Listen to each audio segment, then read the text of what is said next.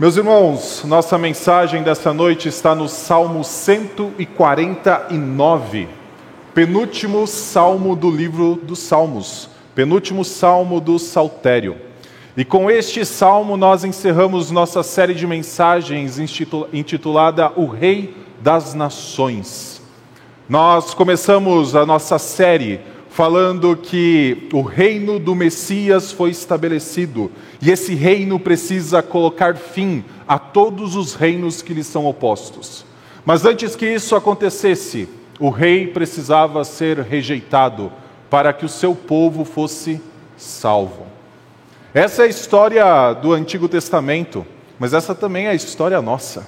Afinal, Cristo Jesus é o rei que foi rejeitado e crucificado para que nós que andávamos como ovelhas desgarradas fôssemos reunidos em um só rebanho, e ele assentado à direita de Deus, como nós falamos no Salmo 110, reina sobre nossas vidas e reina até mesmo sobre os seus inimigos. O Salmo 149 é o último capítulo dessa história. Um capítulo que nos mostra onde nós estamos e um capítulo que também nos ensina para onde nós iremos. Então, meu convite é que você acompanhe a leitura do Salmo 149, que diz assim: Aleluia! Cantem ao Senhor um cântico novo, cantem o seu louvor na Assembleia dos Santos. Alegre-se Israel no seu Criador, exultem no seu Rei os filhos de Sião. Louvem o nome do Senhor com danças, cantem-lhe salmos ao som de tamborins e harpas, porque o Senhor se agrada do seu povo e exalta os humildes com salvação. Que os santos exultem de glória e no seu leito cantem de júbilo, nos seus lábios estejam os altos louvores de Deus e nas suas mãos uma espada de dois gumes, para exercer vingança entre as nações e castigo sobre os povos, para prender os seus reis com correntes e os seus nobres com cadeias de ferro, para executar contra eles a sentença escrita o que será honra para todos os seus santos. Aleluia. Vamos orar? Santo Deus, nós somos gratos pela tua palavra e por isso, ó Pai, sabendo que ela é perfeita, a nossa oração é para que o Senhor a utilize como uma espada de dois gumes e com o poder do teu Espírito a faça adentrar o nosso coração para que saibamos discernir, ó Pai, os nossos próprios pensamentos. Reconheçamos, ó Pai, onde nós estamos, quem nós somos e também, ó Pai, qual é o papel que nós temos no teu reino. Essa é a oração que nós fazemos, no nome do nosso Rei e Salvador Jesus Cristo. Amém. Meus irmãos, nós cristãos vivemos entre uma espécie de tensão entre aquilo que nós já somos e aquilo que nós ainda seremos ou aquilo que nós já somos e algumas características do nosso passado que infelizmente ainda fazem parte da nossa vida. Nós, como você pode olhar para este Salmo 149, nós já somos chamados de santos. Aos olhos de Deus, por causa da obra de Cristo, o Senhor já nos reconhece como santos. Mas eu tenho certeza que quando você olha para dentro de você, você reconhece que ainda ali há pecado que os seus pensamentos ainda muitas vezes são pensamentos de rebeldia contra o Senhor e que suas ações não transparecem ou não refletem aquilo que você já é em Cristo Jesus, uma pessoa santa. Nós vivemos essa tensão entre aquilo que nós já somos e aquilo que nós ainda seremos. E muitas vezes, quando nós estamos vivendo esta relação, essa tensão entre esses sentimentos, é capaz de nós olharmos para aqueles que estão ao nosso redor e que muitas vezes proclamam-se independentes de Deus ou autônomos, como sendo dono de seu próprio nariz, nós olhamos para a vida dessas pessoas e muitas vezes nós queremos ser como elas. Infelizmente, muitas vezes quando nós caminhamos, nós que fomos chamados para sermos mais parecidos com Cristo, queremos ser parecidos com pessoas que muitas vezes até mesmo negam completamente que Deus existe. Nós vivemos nessa luta.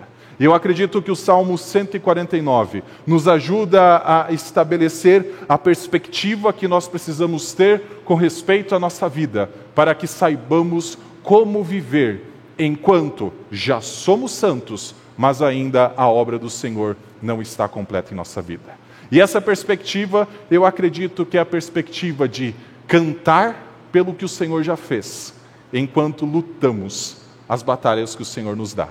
O Salmo 149 nos mostra que temos uma razão para cantar, mas que ainda temos batalhas para lutar. Primeira coisa que eu gostaria de destacar nesse salmo é que ele nos chama a louvar ao Senhor por uma razão. É muito interessante que esse salmo começa do versículo 1 ao versículo 3 exclusivamente com a ordem: louvem o Senhor. E eu acho que aqui tem uma intenção da pessoa que reuniu todos os livros, todos os salmos dentro desse livro, para nos mostrar o seguinte: ao longo de 148 salmos anteriores, foram dadas diversas razões para você louvar o Senhor. O Senhor é bom, a sua misericórdia dura para sempre. O Senhor nos tirou de um lamaçal de lama, como nós lemos no Salmo 40, e nos colocou sobre uma rocha. Há várias razões para nós adorarmos o Senhor. Por isso, os primeiros três versículos é simplesmente a ordem. Louvem então o Senhor. É o penúltimo salmo, está terminando o livro. E esse, esse livro foi organizado, foi escrito para que eu e você louvássemos o Senhor. Então, no versículo 1 ao versículo 3, nós temos as ordens. E então, no versículo 4, a razão para nós louvarmos. Primeiro, a ordem. A ordem é para cantarmos ao Senhor um cântico novo. E se você olhar para antes dessa frase, você encontrará a palavra aleluia. E se olhar para a última palavra do salmo, você vai encontrar a palavra aleluia. E se você voltar até o salmo 146, passar para o Salmo 147, 148, 149 e 150, você verá que a primeira palavra e a última palavra de cada um destes salmos é Aleluia. Sabe por quê? Porque o Senhor quer que nós terminemos a nossa vida louvando a Ele. 145 salmos, nos dando as razões para nós louvarmos. Para então, do Salmo 146 ao 150, como a conclusão de uma grande obra, como uma conclusão de uma grande ópera, como a conclusão desse livro dos Salmos, nós então terminarmos louvando ao Senhor. E algo que é muito interessante nesse Salmo 149 é que ele nos chama a cantarmos um cântico novo. Essa ideia de cantar um cântico novo, talvez ela seja um pouco diferente da ideia dos todos os hinos que nós temos no livro dos Salmos, que geralmente nós cantamos pelo aquilo que o Senhor faz em nossa vida, como o sustento que Ele dá, como a misericórdia que se renovou mais uma manhã sobre nossas vidas, diversas razões. Mas esse cântico novo nas Escrituras está sempre associado ao momento imediatamente depois de uma grande vitória. Salmo 40, nós vimos que o Senhor nos tirou de um tremedal de lama e nos colocou então sobre uma rocha. Por isso ele colocou em nossos lábios um cântico novo. Nós lemos em Apocalipse capítulo 5 que aquele que é o cordeiro, que tendo sido morto, mas vivo, nos comprou de todas as nações e nos reuniu como sendo seu povo, colocou em nossos lábios um cântico novo. E o Salmo 149 é um salmo deste momento, que tem uma grande obra, o Senhor, inigualável, algo que não foi repetido na história de uma forma tão frequente. E então nós encontramos a ordem para cantarmos um cântico novo. Se você olhar para o versículo 3, vai encontrar que nós precisamos louvar o nome do Senhor com danças, cantar com salmos e ao som de tamborins e harpas. E aqui é a ideia justamente daquelas marchas após vitória, onde o povo então está alegre por conta da vitória que obteve, e então canta salmos, então toca tamborins, então dança. E essa ideia que nós temos é algo muito específico. Lembre-se, por exemplo, que um dia o Senhor tirou o povo do Egito e fez esse povo atravessar pelo Mar Vermelho. E logo após o povo deixar a região do Mar Vermelho, diz que esse mar voltou à sua posição e cobriu todos os cavalos e cavaleiros de Faraó. Então o povo cantou. Então o povo exaltou o Senhor, o povo se alegrou. E uma das formas que nós precisamos cantar um cântico novo ao Senhor é sabendo que nós somos povo do Senhor. Quando pela primeira vez uma espécie de cântico novo foi cantado, que é o cântico de Moisés, nós temos então a ideia do início do povo de Deus. Por isso o versículo 2 fala: Alegre-se Israel no seu Criador e os filhos de Sião no seu Rei. Quando pensamos na ideia de Criador, não tem a ver necessariamente com Gênesis 1 e 2, quando o Senhor criou todas as coisas, mas é o momento em que o Senhor cria o seu povo e então reúne a sua nação e ali passa a ser o povo do Senhor. Nós cantamos um cântico novo porque o Senhor nos fez povo dele. Nós adoramos o Senhor, nos alegramos no Senhor porque ele fez-nos povo dele. Um parênteses rapidinho naquilo que nós estamos falando. Eu acho muito interessante o que o final do versículo 1 diz: que nós precisamos cantar o louvor de Deus a Deus. O versículo 1 fala: Cantem ao Senhor um cântico novo, cantem o seu louvor na Assembleia dos Santos. Veja que o louvor que nós cantamos a Deus vem do próprio Deus. E muitas vezes eu converso com algumas pessoas que perguntam assim: como eu posso louvar ao Senhor? Mais especificamente, como eu posso orar ao Senhor? Quais palavras eu utilizo para me dirigir a Deus? E uma das coisas mais bonitas do livro dos Salmos é que elas são palavras do Senhor a nós, para que eu e você as devolvamos a Deus. O Senhor, por exemplo, deu orações ou hinos de louvor para que nós cantemos. É isso que o versículo 1 fala. Há um louvor que o Senhor dá para o seu povo, para que o seu povo devolva a Ele, cante a Ele, louve ao Senhor essa ideia de aleluia. Mas às vezes o Senhor deu salmos, por exemplo, de lamento. O Salmo 6 é um salmo que me marca muito. É um salmo em que Davi está dizendo que todas as noites faz o seu, seu leito nadar de lágrimas. E ele pergunta: Senhor, até quando continuará essa situação? Não é uma palavra ousada de Davi. É uma palavra que o Senhor deu para a boca de Davi, para Davi devolver ela ao Senhor. Quer orar, quer aprender a render graças ao Senhor, quer aprender a cantar ao Senhor, tem 150 salmos para te ensinar. Voltando para a ideia de nós louvarmos ao Senhor, olhe para o versículo 4 Aqueles que são chamados a louvar ao Senhor, é dito que tem uma razão para eles fazerem isso. E eu acredito que essa razão é a última que é dada em todo o livro dos Salmos, para que nós entendamos em que momento nós estamos da nossa vida e por que nós louvamos ao Senhor cantando a Ele um cântico novo. Versículo 4 fala: Porque o Senhor se agrada do seu povo e exalta os humildes com a sua salvação. Diversas razões foram dadas antes. 148 salmos explicando por que nós precisamos adorar ao Senhor. Mas o Salmo 149 nos dá uma razão muito específica. O Senhor se agrada do seu povo e o Senhor exalta os humildes com a sua salvação. Um pouco do contexto histórico do livro dos Salmos pode nos ajudar a entender o que é essa ideia de o Senhor se agradar do seu povo e o Senhor o exaltar. Você sabe que, por exemplo, o Salmo 90 é o Salmo de Moisés. Moisés escreveu isso 1400 anos antes de Cristo. Mas há salmos, por exemplo, em que o povo fala: Nós cantávamos à beira dos rios da Babilônia. Então, o livro dos Salmos tem salmos que são muito antigos, da época de Moisés, e salmos um pouco mais recentes, da época do retorno do exílio babilônico. Então alguém reuniu 150 salmos, inspirado pelo Senhor, selecionou 150 salmos, para que nós tivéssemos uma espécie de inário. E nesses salmos, então, ele explica a razão de nós louvarmos ao Senhor. E a razão que ele dá no Salmo 149 é porque o Senhor se agrada do seu povo.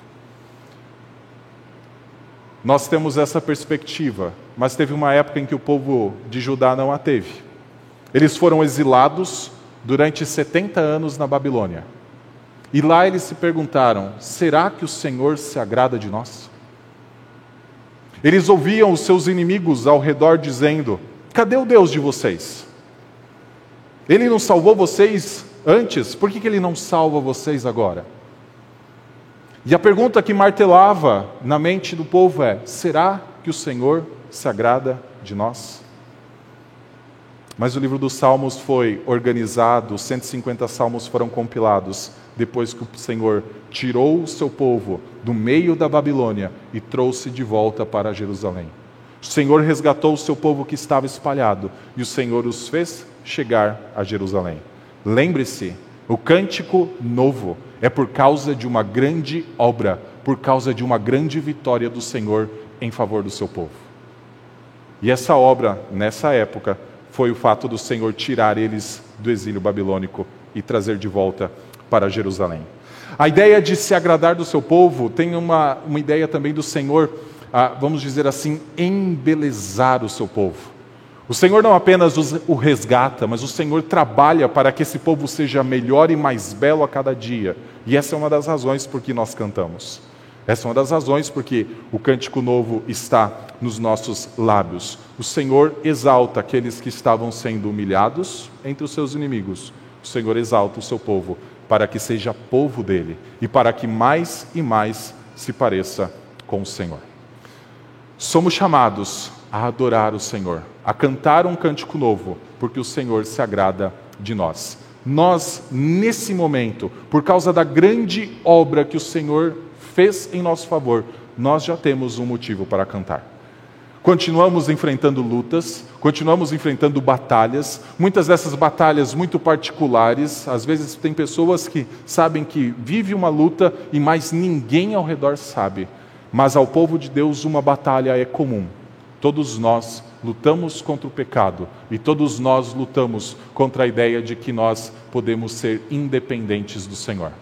Então, na segunda parte do salmo, a partir do versículo 5, nós temos então as batalhas que nós precisamos enfrentar. E do versículo 5 em diante, você vai ver que existe uma mescla de imagens, tanto de louvor como uma espécie de descanso, mas também de batalha.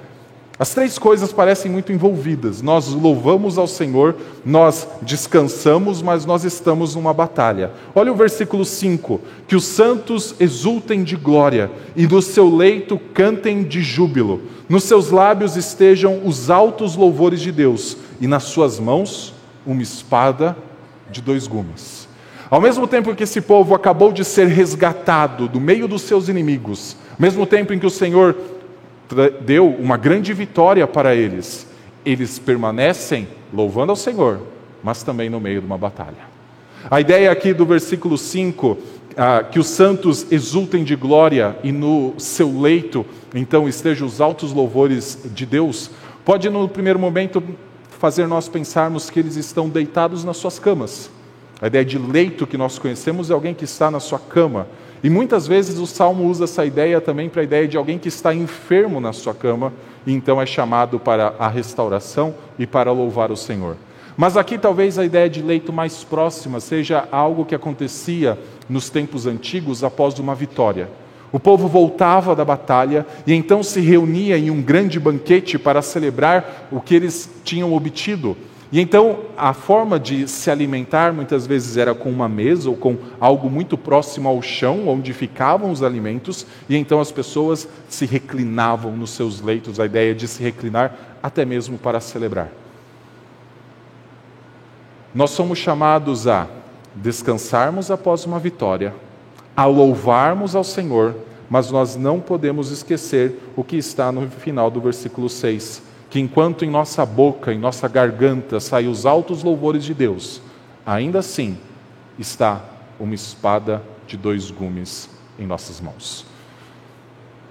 Há duas razões do porquê o povo, principalmente de Israel naquela época, que tinha acabado de voltar do exílio babilônico, e tem um episódio muito interessante narrado pelo livro de Neemias, que enquanto eles reconstruíam os muros, em uma das mãos estava uma espada, porque os inimigos ainda estavam ao redor, há pelo menos duas razões da ideia de, ao mesmo tempo em que louva-se o Senhor porque ele obteve vitória, ainda assim nós precisamos estar preparados para uma batalha. No caso de Israel, Israel falhou justamente porque não se preparou para a batalha. O povo de Judá, o povo de Israel foi levado ao exílio, justamente porque, quando foi tirado pelo Senhor do Egito para ir para Canaã, era para herdar aquela terra, mas também ser instrumento de justiça na mão de Deus. Nós conhecemos a história narrada por Josué, que o povo adentrou a terra de Canaã e o povo, no início, executou a ordem do Senhor de expulsar todos os habitantes daquela terra, de até mesmo exterminar eles, porque eles eram pessoas que tinham a iniquidade chegado até um ponto em que não havia mais volta. Israel deveria ser instrumento de justiça do Senhor. Mas com o tempo, o povo, ao invés de ser esse instrumento de justiça, começou a copiar os povos que acreditavam se ser independentes de Deus. Então, quando olhamos para o Salmo 149, da perspectiva de Israel, eles precisavam voltar ao papel que o Senhor tinha designado a eles antes do exílio. Eles foram levados para o exílio justamente porque, ao se misturarem com os outros povos, acabaram adorando os seus deuses. Mas existe algo também dentro do livro dos Salmos que é o propósito quanto ao reino do Messias. Veja do versículo 7 em diante: eles têm na mão uma espada de dois gumes para exercer vingança entre as nações e castigo sobre os povos, para prender os seus reis concorrentes e os seus nobres com cadeias de ferro, para executar contra eles a sentença escrita. Volte sua Bíblia até o Salmo 2. Salmo 2 foi o primeiro salmo pregado nesta série. Foi a primeira mensagem nossa. E o Salmo 2, que faz parte da introdução dos Salmos, começa dizendo o seguinte: Por que se enfurecem os gentios e os povos imaginam coisas vãs? Os reis da terra conspiram contra o Senhor e contra o seu ungido, dizendo: rompamos os seus laços e sacudamos de nós as suas algemas. O Salmo 2 é o início de tudo. E o Senhor está expandindo o reino do Messias, o reino de Cristo, porque há reinos que lhe são inimigos. E o povo de Deus é chamado para se envolver com esta batalha. O povo de Deus é chamado para se envolver com este propósito. O Senhor um dia estabelecerá o reino de Cristo para sempre e não existirá mais nenhum inimigo. Por isso, a ideia do Salmo 149, terminando, é que aqueles reis que se rebelaram lá no início, um dia vão voltar às cadeias das quais se rebelaram. Não existe independência em relação ao Senhor. Por mais que uma pessoa diga Deus não existe, essa pessoa ainda recebe das benesses da graça do Senhor, que faz, por exemplo, cair chuva sobre justos e injustos. Nós somos chamados a nos envolvermos com esta batalha. Versículos 7 a 9, eles trazem uma certa dubiedade para nós entendermos quem exerce a vingança contra as nações. Se nós lermos de uma forma rápida, num primeiro momento nós podemos pensar: quem vai exercer vingança entre as nações são as pessoas que têm a espada de dois gumes na mão. Mas nós precisaríamos ler da seguinte forma, versículo 6 em diante, Salmo 149: Nos seus lábios estejam os altos louvores de Deus, e nas suas mãos uma espada de dois gumes, para exercerem vingança entre as nações. Mas o salmo fala para exercer vingança entre as nações. Segunda opção de quem vai exercer vingança entre as nações é o próprio Deus. Afinal, o Salmo 2 diz que os reis da terra conspiraram contra o Senhor e contra o seu Messias. Então, o Senhor trará a vingança. Essa é uma possibilidade. E a terceira possibilidade é que a espada de dois gumes vai exercer vingança. Então, nós temos três possibilidades, e eu acredito que há uma intenção do próprio salmista em manter-nos com essa dubiedade. De certa forma, os três grupos, Deus, os seus santos, reunidos numa assembleia de santos, e a espada de dois gumes, trarão justiça contra as nações.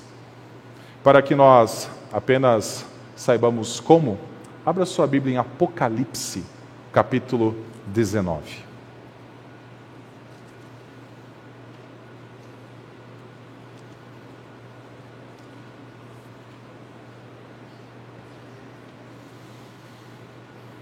Existe um momento em que os reis da terra precisam ser acorrentados de novo. porque eles acreditaram que poderiam ser independentes de Deus. E ao acreditarem que poderiam ser autônomos, que eles poderiam viver sem o Senhor, eles então se rebelaram contra Deus. Porque uma pessoa que acredita ser independente de Deus, acredita ser como Deus. Mas tem um momento em que não haverá mais reino inimigo. O Apocalipse, capítulo 19, a partir do versículo 11, nos diz assim: Vi o céu aberto e eis um cavalo branco. O seu cavaleiro se chama Fiel e Verdadeiro, e julga e combate com justiça. Os seus olhos são chama de fogo, na cabeça dele há muitos diademas. Tem um nome escrito que ninguém conhece a não ser ele mesmo.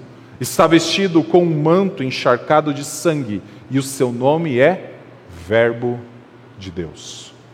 Os exércitos do céu o seguiam, montados em cavalos brancos e vestidos de linho finíssimo, branco e puro. Da sua boca sai uma espada afiada, para com ela ferir as nações.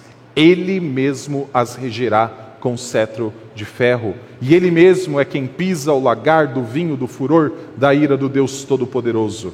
No seu manto e na sua coxa está escrito um nome: Rei dos Reis e Senhor dos Senhores. Eu escolhi dar o nome desta série que terminamos hoje como Rei das Nações, por causa desta frase: Jesus Cristo é o Rei dos Reis e Senhor dos Senhores. O que João registra em Apocalipse capítulo 19 é o último capítulo da história. Eu falei que o Salmo 149 é o último capítulo porque eles tratam do mesmo tema. Há um momento em que os reinos inimigos precisam então serem eliminados. Só existe o reino de Cristo e somente ele reinará para todo sempre. E é este momento que está sendo nos ap apresentado em Apocalipse capítulo 19. João registra a imagem de um cavaleiro branco saindo do céu e seguindo a ele então os seus exércitos vestidos de branco. E uma das coisas mais belas que existe nesse texto de Apocalipse 19 é a similaridade entre aquele que vem à frente e aqueles que o seguem. Lembra-se que no Salmo 149, quem canta um novo cântico é a Assembleia dos Santos? Meus irmãos, por que eu e você somos chamados de santos se nós cremos em Cristo Jesus? Porque nós estamos sendo feitos mais e mais parecidos com o Senhor. E haverá um momento então em que o Senhor Jesus Cristo vai voltar. E nós voltaremos essa ideia para essa última batalha, seguindo a Ele. Uma das coisas que diferencia então o cavaleiro vestido de branco e os seus santos que vêm atrás, o seu exército que vem atrás, é que somente o manto dele está tingido de sangue. Nós voltamos adornados, como uma noiva que se aproxima do seu noivo no dia do casamento. Nós voltamos sem mancha alguma. Nós nos aproximamos dessa última batalha sem ruga alguma porque Cristo manchou o seu, o seu manto de sangue numa cruz. E é essa a razão do porquê nós cantamos um cântico novo.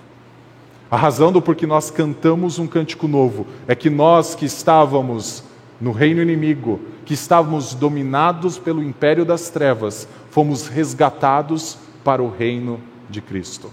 E a partir desse momento, meu irmão, na sua boca tem que estar um cântico novo. Você tem que celebrar essa vitória. Você tem que se alegrar com os outros santos que reconhecem que o Senhor começou uma obra em sua vida. Cante um cântico novo.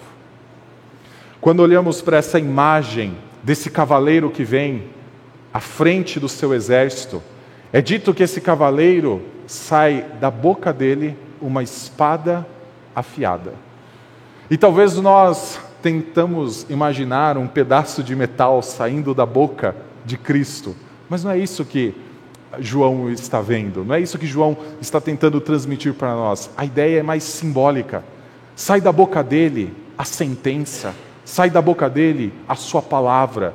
Lembre-se que há na mão daqueles que louvam ao Senhor uma espada de dois gumes para exercer vingança entre as nações e para executar a sentença escrita É essa sentença que um dia estará, será trazida a esta terra. Todos aqueles que permanecerem rebeldes enfrentarão essa punição. Uma espada afiada sai, para que nós lembremos que nós também temos uma espada de dois gumes em nossa mão. Afinal, o autor aos Hebreus, no capítulo 4, nos diz que a palavra de Deus é tão afiada como uma espada de dois gumes. O Senhor Jesus vem e a sua arma de batalha é a sua própria palavra.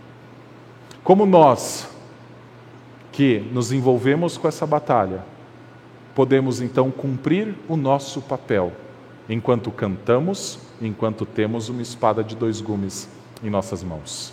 É com esta mensagem, que eu, com essa ideia que eu termino este sermão. Eu acho que de quatro formas. Primeiro, entenda que o Senhor já está te adornando à semelhança de Cristo. O Senhor já está te embelezando e essa é a razão para você cantar. O Senhor já está fazendo você dia após dia mais parecido com Cristo. O Senhor nos faz dia após dia mais santos à semelhança de quem Cristo é. Entenda isso. Já é razão, já é motivo suficiente para nós cantarmos. O Senhor adorna, se agrada do, seus, do seu povo. O Senhor exalta os humildes com a sua salvação. Segundo lugar, creia que um dia todo o reino inimigo será desfeito e só existirá o reino de Cristo. E creia que neste momento, então você será perfeito. Nós seremos perfeitos como Cristo é. Nós seremos como Ele é, ou como João fala, nós o veremos como Ele é. E meus irmãos, para nós que vivemos nessa luta entre já sermos santos, mas ainda o pecado habitando em nossa vida, a coisa que nós mais desejamos é sermos santos de uma forma completa e total. Creia que um dia você será como Cristo é. Enquanto isso, deseje a volta de Cristo. Nós cristãos, maior expectativa da nossa vida é o momento em que o nosso Senhor Jesus vai voltar. Sabe por quê? As lutas que nós temos, nós não teremos mais. Aí sim, só terá louvor. Aí sim, só cântico novo. Não haverá mais a necessidade de uma espada de dois gumes em nossas mãos. Mas até que Cristo Jesus volte, sabe o que você precisa fazer, o que nós precisamos fazer? É ter a espada de dois gumes na nossa mão. Uma das cenas mais marcantes para mim no filme O Senhor dos Anéis é quando Aragorn está sentado numa escada, sabendo que em poucas horas todo o exército inimigo estará na muralha para invadir o local onde eles estão refugiados. E ele enxerga um jovem de, sei lá, 11, 12 anos, que nunca tinha pego uma espada na mão. E ele chama esse jovem para perto dele, e ele olha para aquela espada e fala: É uma boa espada mas para aquele jovem que nunca pegou uma espada na mão, aquela espada talvez não teria muito efeito naquela noite. Meu irmão, você traz a espada de dois gumes ou a espada do Senhor à sua mão constantemente, para que você conheça a lâmina dela, para que você conheça o que está escrito de Gênesis Apocalipse, para que você saiba até onde ela pode adentrar e ela pode adentrar corações de pessoas. Ela pode discernir pensamentos que às vezes até mesmo a pessoa não sabia que tinha. Conheça a sua palavra e traga ela à sua mão. Nós não somos chamados para ser como Israel, que tinha literalmente uma espada na mão enquanto reconstruía o muro. Nós somos chamados a ter essa espada que aquilo que nós pregamos pode trazer pessoas a se ajuntar a nós para cantarem um cântico novo ao Senhor. Mas aqueles que talvez não queiram se juntar a nós, aqueles que continuam em rebeldia contra o Senhor, o Senhor executará a sentença que está escrita. Saiba que o Senhor começou uma obra em sua vida e o Senhor há de completá-la. Para encerrarmos essa mensagem, quero convidar toda a igreja a se colocar em pé. Abra no Salmo 150, ele também será projetado. E nós vamos ler todos juntos, a uma só voz, o Salmo 150. Temos razões suficientes para louvar. Então é isso que nós vamos fazer. Leiamos todos juntos. Aleluia! Louvem a Deus no seu santuário, louvem a Deus no firmamento, obra do seu poder. Louvem-no pelos seus poderosos feitos, louvem-no segundo a sua imensa grandeza. Louvem-no ao som da trombeta, louvem-no com harpas e liras, louvem-no com tamborins e danças Louvem-no com instrumentos de cordas e com flautas. Louvem-no com símbolos sonoros. Louvem-no com símbolos retumbantes. Todo ser que respira, louve o Senhor. Aleluia. Louvemos a Deus.